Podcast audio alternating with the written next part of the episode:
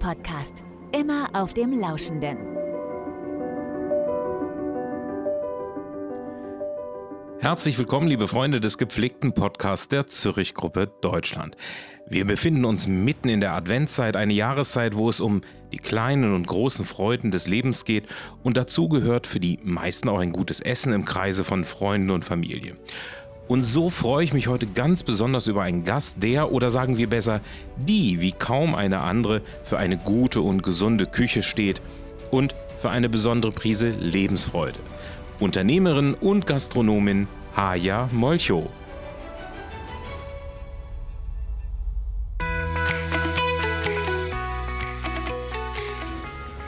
Haja Molcho setzt in ihrem Neni wirklich ein tolles Konzept um. Es ist immer wieder lecker und es ist natürlich auch vor allem super vielseitig. Haya Molcho habe ich kennengelernt als ein lebensfroher Mensch mit ganz viel Liebe zum Produkt.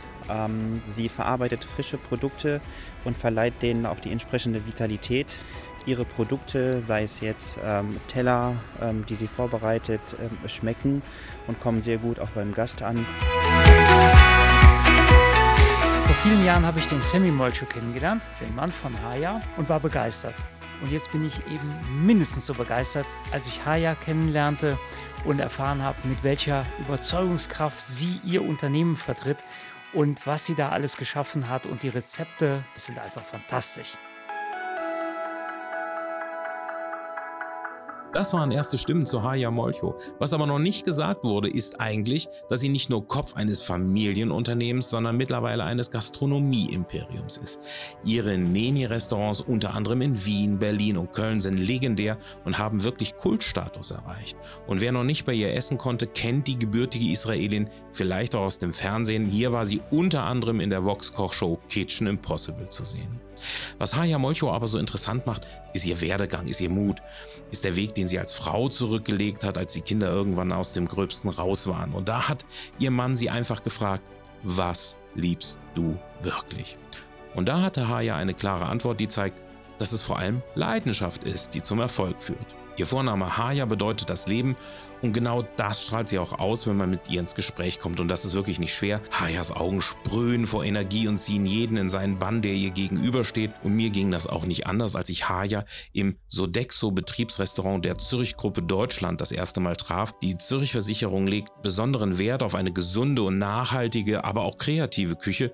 Und deshalb stellte Haya dort ihre levante Genusswelt den Mitarbeitenden vor. Klar, dass ich sie näher kennenlernen wollte und in den Zürich Podcast eingeladen eingeladen habe. Und da ist sie auch. Herzlich willkommen, Aya Molcho. Ich freue mich sehr, hier zu sein. Ich freue mich auch. Wir haben uns ja zufällig kennengelernt, als du im Betriebsrestaurant der Zürich Versicherung in Köln mal äh, den Mitarbeitenden deine Kochkünste und deine Idee vom Kochen präsentiert hast. Wie kam es dazu? Äh, ich würde sagen, Sodexo hat mich gefragt. Und ähm, da ich so überzeugt war, auch von den Mitarbeitern von Sodexo, die sind extra nach Wien gekommen, haben uns erstmal kennengelernt. Und ich glaube, dass äh, auch Sodexo ja innovativer wird, immer mehr innovativer wird. Und sie wissen genau, die Levante Küche kann man heute nicht aus der Landkarte wegnehmen. Und sie haben uns gesucht und gefunden, kamen zu uns. Ich habe mit den Söhnen und mit meinem Marketingchef alle kennengelernt. Und dann haben wir uns entschieden, das machen wir. Und ich bin heute hier, weil ich heute unsere Levante Tel Aviv Vivian Kitchen ein bisschen hier auch ein bisschen verwöhnt habe, auch eure Gäste hier. Das heißt, du befindest dich momentan sozusagen auf Tournee. Ich bin auf Tournee, Ach, genau. Schön. Und gebe meine Leidenschaft weiter. Wunderbar. Und das gelingt schon mal. Also du hast mich sofort in deinen Bann gezogen. Es war nicht nur die Kulinarik, sondern es war tatsächlich auch die Liebe, die aus dir rausströmte. Und da merkte man, da springt direkt der Funken über. Insofern bist du heute bei uns. Stichwort Levante Küche. Ja. Erzähl doch mal, was genau hat es damit auf sich? Schau, ich bin in Israel geboren, in Tel Aviv. Ähm, ich sage, dass die Levante Küche und gerade die Küche, von wo ich herkomme, aus Israel, äh, damals nach dem Zweiten Weltkrieg kamen alle Juden nach Israel und meine Eltern zum Beispiel stammen aus Bukarest. Ich rede auch Rumänisch zu Hause. Von meinem Mann spanische Juden kamen nach Israel. Meine Nachbarn war die Weltküche. Das heißt, es kamen Wiener Juden, Österreich, Schweizer Juden. Die Welt kam nach Tel Aviv oder Israel. Und ich bin aufgewachsen mit Nachbarn Nachbarschaft der Weltküche. Das heißt, wir sind damals, weil Israel ist sehr heiß, mehr draußen aufgewachsen als drinnen. Wir wurden überall eingeladen bei jeder Nachbarschaft.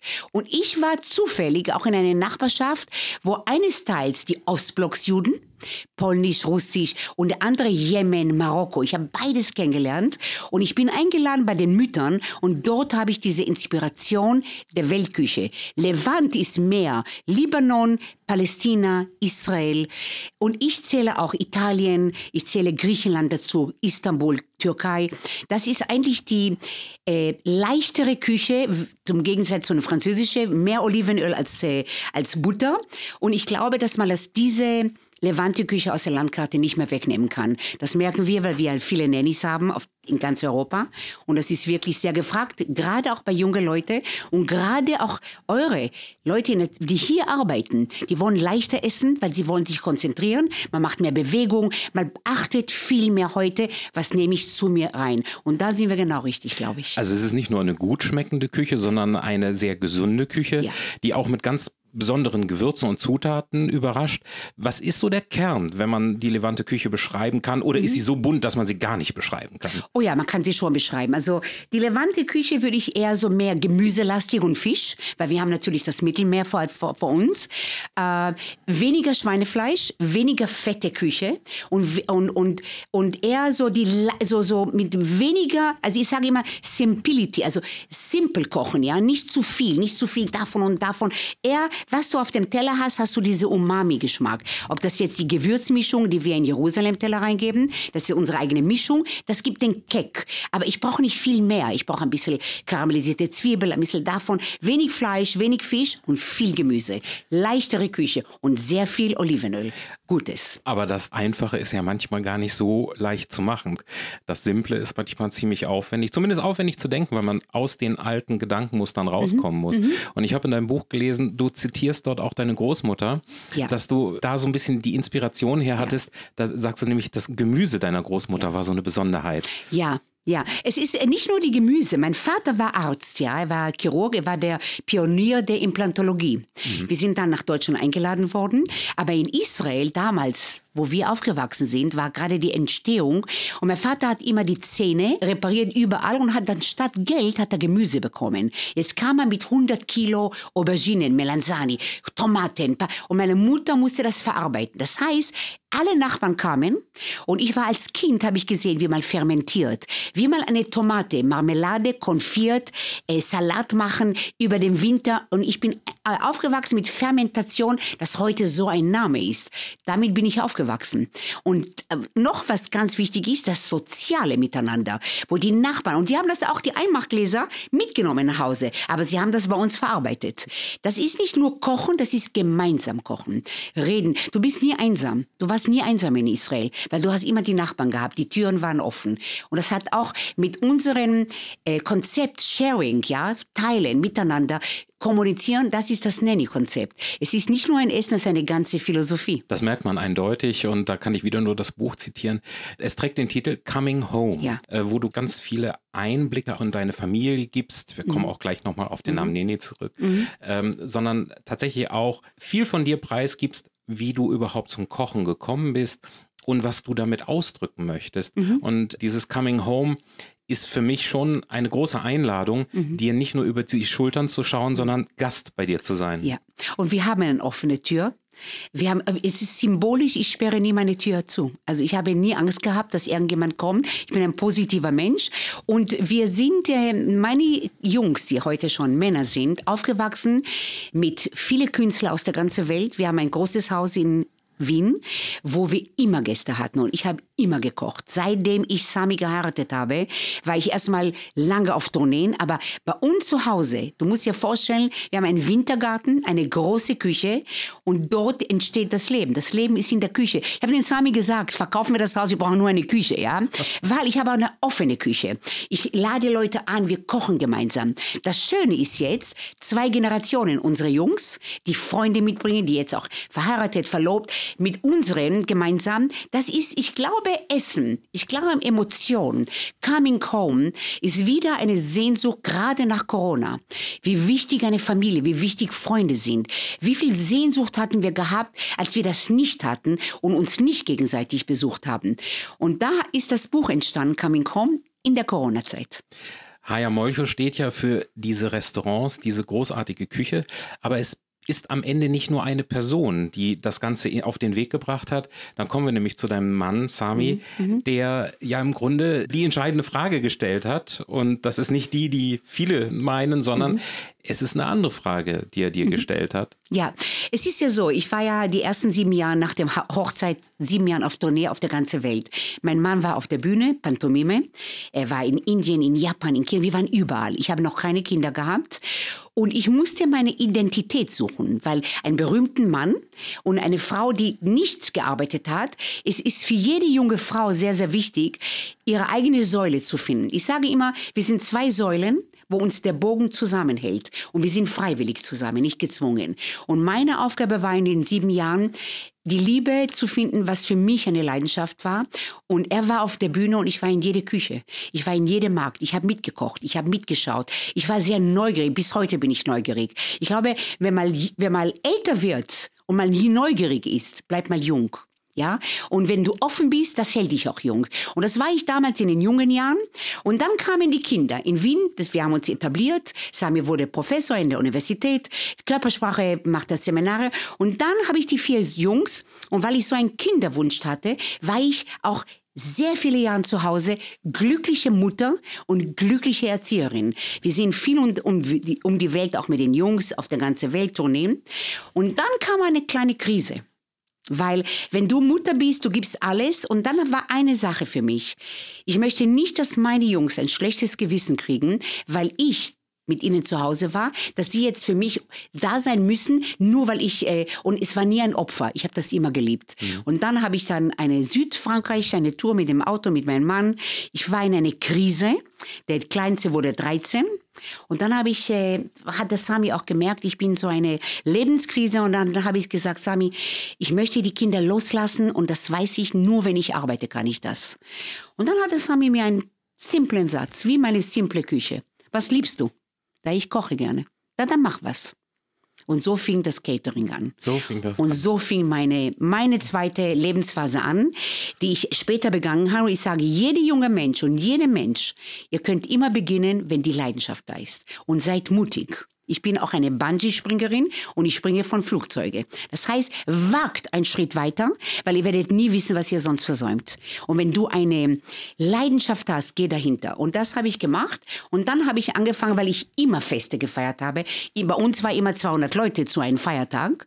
Habe ich immer gekocht. Und eine Nachbarin hat mich gefragt, Raya, ich möchte, dass du mir das äh, äh für 200 Leute das äh, Catering macht. Und da habe ich gesagt, natürlich, meine beste Freundin, na klar mache ich dir. Und ich wollte kein Geld nehmen. Und dann hat sie mir gesagt, weil sie mich so geschätzt hat und sie hat gewusst, wie ich das mache, eine Bedingung. Entweder nimmst du Geld oder ich nehme Donko. Donko ist ein sehr großer, äh, der macht auch die Airlines heute in Wien, einer der größten Catering weltweit. Und ich habe gesagt, so, Sami, was mache ich? Und der Sami hat mir einen Satz wieder gesagt. Das ist die Weisheit. Wenn du nicht Geld verlangst, wirst du nicht schätzen, was du machst. Und dann habe ich wirklich Geld genommen, weil ich habe gesagt, okay, wenn ich was mache, dann mache ich das Schönste. Und da habe ich eine weiße marokkanische Nacht gemacht und ich habe machen lassen Tagines. Und ich habe wirklich ein Geschirr wie Sand, wie Wüste. Und die Leute waren gewöhnt, weiße Tischdecken, brav, nett, Biedermeiersträußchen. Und ich habe angefangen mit Obst, mit Gemüse. Und die Leute, die da waren, waren so fasziniert.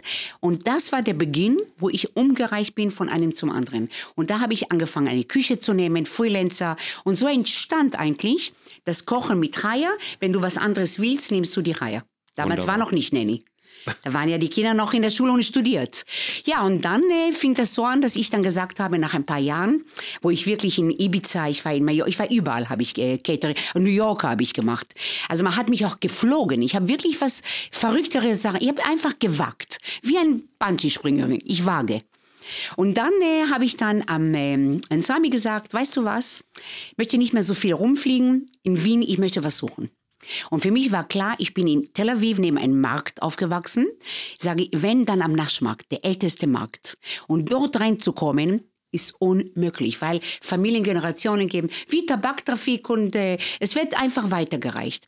Ein Jahr bin ich täglich hin und her gegangen und habe jeden einzelnen Stand. Wisst ihr, ob was frei wird?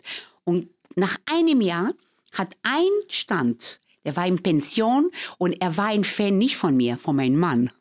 Und sagt, ich schätze Ihren Mann, ich schätze Sie, weil ich beobachte und ich habe, wenn ich jemand gebe, dann Sie als Frau und Sie als Frau Molcho. Sie kriegen meinen Platz. Es wäre fast unmöglich. Das war eine Bruchbude. Letzte Stand am Naschmarkt, wo die Ratten waren, wo der Müll war. Ich bin reingekommen und vielleicht kennst du das Gefühl, du weißt, irgendwas stimmt hier.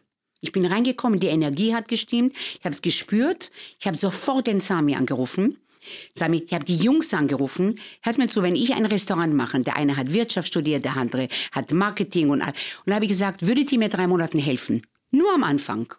Und sofort, die waren gerade zu Ende mit ihrem Studium. Der andere hat in London studiert, noch nicht. Beide gekommen haben sich das angeschaut und gesagt, wir helfen dir, Mami, die ersten drei Monaten. Das war das Danke, dass ich sie losgelassen habe. Ich kann mir das gut vorstellen. Wenn Ja. man da reinkommt, man hat wahrscheinlich schon Kopfkino, irgendwie Ich wusste, was, was mache ich daraus? Man hat, genau, man hat direkt eine Ja. Vorstellung. Und am Naschmarkt war noch keiner, der so gebaut hat wie Nenny dann später. Ja. Weil ich habe gesagt, wenn ich das nehme, neben den Raten und das, das mache ich ein Wahnsinn. Und dann habe ich auch sehr klug, weil ich immer ein bisschen außerhalb der Box denke. Da habe ich gesagt, ich nehme keinen Architekt. Architekten machen das und das und das, immer irgendwo einen Stempel. Ich habe eine Künstlerin genommen, eine Malerin, an der ich sehr viel geglaubt habe. Und ich habe gesagt, du, ich bin Quereinsteiger, du bist quer. Du machst mir deine erste Architektur hier. Und das war so eine Sensation, dass die Zeitungen und so, wir haben, wir haben ja zuerst alles versteckt. Und dann haben wir plötzlich aufgemacht. Und du musst dir vorstellen, am Naschmarkt hat niemand New York und Tel Aviv reingebracht. Wir waren die Ersten mit den Eiche, Stahl. Es war ein Wahnsinn. Und Wien hat darüber gesprochen. Sharing-Konzept gab's nicht. Israelische Küche gab's nicht.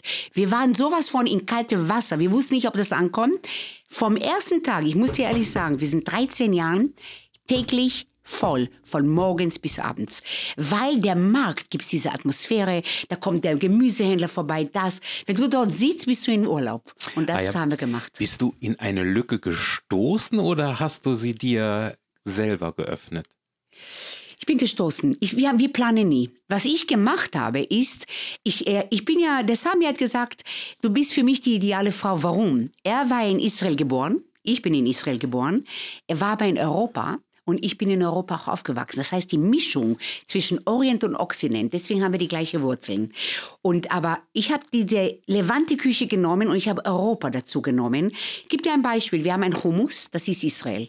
Es ist Palästina, das ist Libanon, von dort kommt es. Und was habe ich gemacht? Ich habe die österreichische und deutsche Kultur, die haben gerne rote Beete. Dann habe ich eine rote Beete Hummus gemacht. Ich habe den Geschmack von Europa mit Israel zusammen kombiniert. Und ich glaube, das war meins, was ich sehr stark reingebracht habe. Und heute zum Beispiel habe ich auch eine kleine, ich sage immer palästinensische, israelische Salat, ganz klein geschnittene. Und natürlich würden wir mehr Chili geben. Ich habe natürlich weniger Chili gegeben. Das heißt, ich habe mich angepasst, aber ich habe meine Wurzeln nie verleugnet. Und ich glaube, das war der Erfolg äh, von Anfang an, warum die Leute uns das geglaubt haben. Das war authentisch. Und ich glaube, authentisch zu sein ist das Wichtigste im Leben. Ich glaube, dieser Ansatz ist eine ganz, ganz starke politische Botschaft, die du Ja. eben abgegeben hast, Ja. wo durch die Küche auch etwas Leichtigkeit in die Betrachtung von vielen politischen und gesellschaftlichen äh, Konflikten kommt. Ja. Und was sehr schön zu beobachten ist, und ich merke das, wenn du mit mir redest, wenn du auch von deinem Mann Sami sprichst, ich finde es unheimlich romantisch zu sehen, wie er häufig dir so einen kleinen Stups gegeben hat, dass du dich entfalten konntest und wo man merkt, da funktioniert eine Partnerschaft wunderbar. Er selber, Pantomime, ganz berühmter Mensch, äh, geht ja sehr stark auch mit nonverbaler Kommunikation um. Körpersprache, ja. Ähm, was hat das mit dir gemacht? Und Kochen ist ja auch so eine Art nonverbale Kommunikation, viel Körpersprache als Gastgeberin. Ja. Inwieweit hat das Einfluss gefunden auf deine Restaurants? Sam ist ein sehr starker Einfluss, äh, überhaupt für meine Jungs und für mich, weil er hat ja nichts mit Gastronomie zu tun. Er, er hat das auch nicht seine Jungs gewünscht, weil er weiß, wie hart diese Arbeit ist, ja. Und wenn du da nicht eine Passion hast, und er wusste damals nicht, weil sie sind ja vielseitig begabt, dass sie diese Passion kriegen. Damals war er sehr dagegen. Für mich war er natürlich Catering, aber er wusste, dass eine Gastronomie ist eine Nachtarbeit. Du musst Tag und Nacht dabei sein. Du kannst nicht einmal sagen, es ist aus, sondern es ist immer, immer Innovation, immer, immer weiterkommen. Und heute gibt er uns als Beispiel in seine Körpersprache-Seminare, was man mit einem Restaurant alles aufbauen kann. Das heißt, wir haben 13 Lokale aufgebaut, die drei Jungs mit mir. Der eine ist Schauspieler in LA. Wir haben eine Produktion, wo wir für die Supermärkte Deutschland, Schweiz, Österreich, jetzt sind wir Holland auch drinnen. Das machen die Jungs. Einer der Jungs ist CEO der Firma, nicht ich. Und er gibt uns als Beispiel, wenn man eine Passion hat, was macht man aus einem Lokal? Und ich sage, der Sami gibt uns immer den letzten Frage fragen wir immer den Sami. Sollen wir hier investieren? Sollen wir hier die Partnerschaft? Dann geben wir ihnen auch die ganzen Informationen. Wir, wir binden ihn nicht so viel ein, was wir jeden, aber die letzte Entscheidung ist der Sami dabei und er trainiert natürlich unsere ganzen Führungskräfte und unsere Personal. Die Wahrnehmung des Menschen haben wir von ihm gelernt. Ja. Das ist ganz interessant. Er hat den ersten Impuls gegeben und gibt ja. sozusagen das letzte Freigabehäkchen. Ich glaube nicht Freigabe. Er, er, er schätzt die Jungs so und wir haben die Jungs immer Fehler machen lassen. Weil ich wollte nie Muttersöhnchen haben. Weißt du, weil eine Mutter, die älter ist, mit drei Jungs, sehen in Europa noch die Jungs an die Jungs von Haya und Sami. Aber ihr das braucht schon für, für die Harmonie, dass er auch mitgeht, dass er innerlich dann Hundertprozentig. Okay. Und ich finde das auch toll, weil er neugierig ist. Hm. Ich hätte nie geglaubt, dass Sami in der Gastronomie auch noch. Er kocht ja nie, weil er hat so viel zu tun. Jetzt, wenn du ihn fragst über Kulinarik, er kann dir alles antworten. Weil ein Mensch, der neugierig, was habe ich vorher gesagt, neugierig, wird niemals Außenseiter sein. Auch wenn das nicht sein Beruf ist. Interesse zeigen, sich erkundigen. Und heute ist er ein Teil von uns. Der kann richtig mitsprechen. Sami als Körpersprache und Pantomime spricht über Essen. Also bitte, das hätten wir nie geglaubt. Aber das ist toll. Und das ist ein Respekt gegenüber der Partner und auch gegenüber uns. Genauso wie ich mich immer erkundigt habe, Seminare, seine Theaterinszenierungen, als ich nicht gearbeitet habe, habe ich das geschätzt und ich habe ihm immer auch Feedbacks gegeben. Das ist Partnerschaft für mich. Gönnen, Säulen, der Bogen hält dich, aber auch neugierig zu sein. Nicht nur, was du machst, was macht dein Partner. Das klingt wirklich wie ein Role Model einer Familie, wo alle letzten Endes am gleichen Strang ziehen ja. und sich darin nicht begrenzen, sondern dass man damit fliegen kann ja. und äh, sich im Grunde des Rückhalts der anderen bewusst ist und sicher sein kann. Ja. Du hattest eben gesagt, es sind drei Söhne, die derzeit das Restaurantprojekt mhm. mit dir so groß gemacht mhm. haben. In Wirklichkeit stecken ja alle vier drin. Ja, ist ganz komisch. Wir haben noch nicht drüber gesprochen. Ich will ja ehrlich sagen, ja, weil es ist, ich habe ja vier Söhne und die sind ja knapp hintereinander. Und ich war jetzt in Sardinien mit denen, in einer Hochzeit von Freunden. Und wenn ich sie beobachte, ich sage dir, Karriere ist sehr schön, aber meine Karriere ist, wie die Jungs miteinander umgehen. Wie, wie Nadiv, der Jüngste, ist in LA Schauspieler. Er hat in New York studiert. Er ist genau nach Sami Kunst, Kunst, Künstler. Und er würde nie Nanny kommen, nie, weil das ist seine Passion. Aber er ist auch ein Filmemacher und er hat alle Filme für uns gemacht. Bis heute macht er die Kurzfilme. Wenn wir kochen, wenn er da, jetzt kommt er wieder nach Europa. Wir werden wieder für das neue Kochbuch Kurzfilme machen. Das macht der Nadivi. Und der Nadivi ist ganz Richtung Sami die Kunst und er beratet uns auch sehr, sehr stark. Und er, ist, er gehört einfach dazu. Ich meine, so oder so, im Namen stecken ja alle vier Söhne drin. Ja, Nuriel, Elior, Nadiv und Ilan, das ist Nenny. Aber nach der Reihenfolge wäre das Nuriel, Elior, Ilan und Nadiv. Das würde hm, Nein, Nein, heißen. Und da haben wir uns entschieden, Nein ein Restaurant zu sagen, wäre falsch. Und da haben wir nur die zwei Buchstaben geändert. Aber alle Buchstaben sind die Jungs. Sehr schön. Ja. Und das, ist, das hat uns Glück gebracht, glaube ich.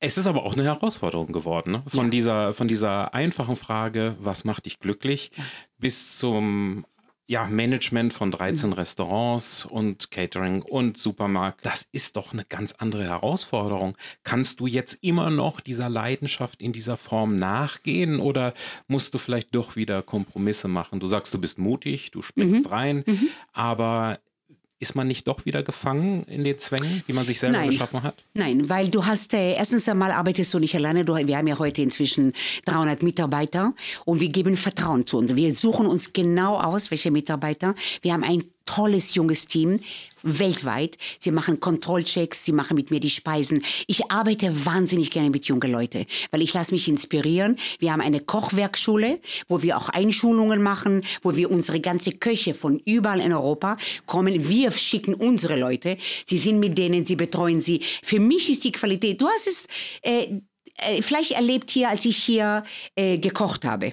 Ich werde niemals stehen und nur beobachten. Ich bin mittendrin. Ich möchte die Köche kennenlernen. Ich möchte die Kulturen kennenlernen. Ich bin so begeistert gewesen von der Küche, was ihr hier macht, ja. Das macht mir Freude. Und ich sage dir eins, solange es mir Freude macht, solange die Pension, werde ich das weitermachen. In dem Moment, wo das wird, werde ich das abgeben und wirklich auch glücklich sein. Weißt du, wie die Inder sagen, wenn du Wäsche wäschst, dann wäschst du die Wäsche. Wenn du isst, isst du. Und das versuchen wir in unserer Firma. Und ich muss ehrlich sagen, meine, was die Jungs machen, machen, ist toll.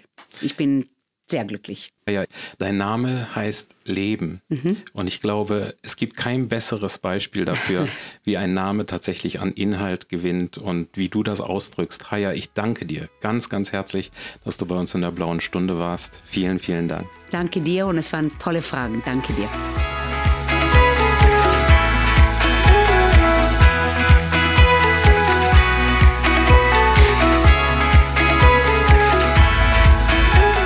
Das war der Zürich Podcast, eine Produktion der Zürich Gruppe Deutschland. Am Mikrofon war Bernd Engelin.